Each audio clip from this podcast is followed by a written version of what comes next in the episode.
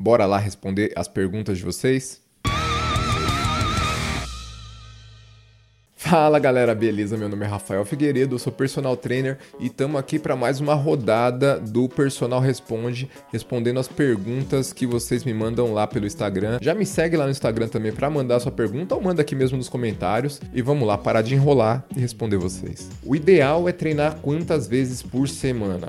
Eu vou falar disso olhando por dois pontos de vista diferentes: saúde e performance. Pensando apenas em saúde, a OMS recomenda que adultos façam atividade física moderada de 150 a 300 minutos ou 75 a 150 minutos de atividade física intensa. Ou seja, dois, três treinos por semana já resolvem o problema quando a gente está pensando na questão da saúde.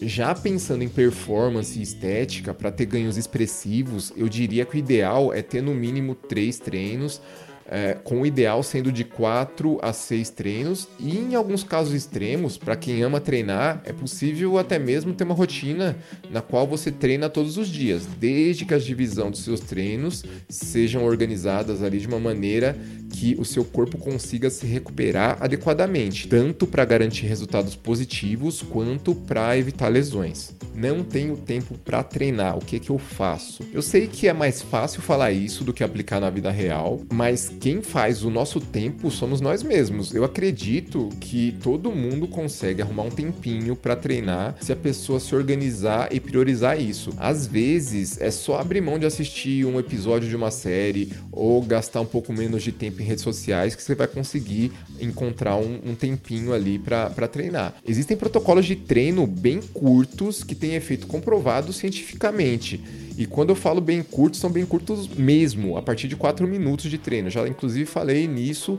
no, no último vídeo que fizeram uma pergunta sobre é, tempo de treinamento.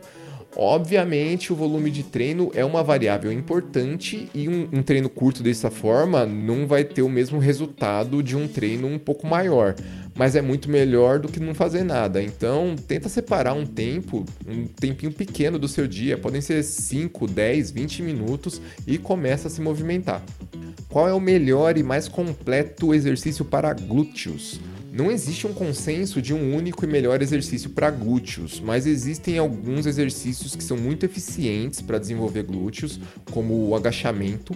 Só que o agachamento para ativar glúteos tem que ser o agachamento completo, passando de 90 graus de amplitude. Outras opções são levantamento terra, a fundo, leg press, elevação pélvica, que eu também considero um excelente exercício. Pode parecer que essas indicações são muito feijão com arroz, mas é o famoso básico bem feito que sempre funciona. É isso aí, galera. Espero que o conteúdo tenha ajudado.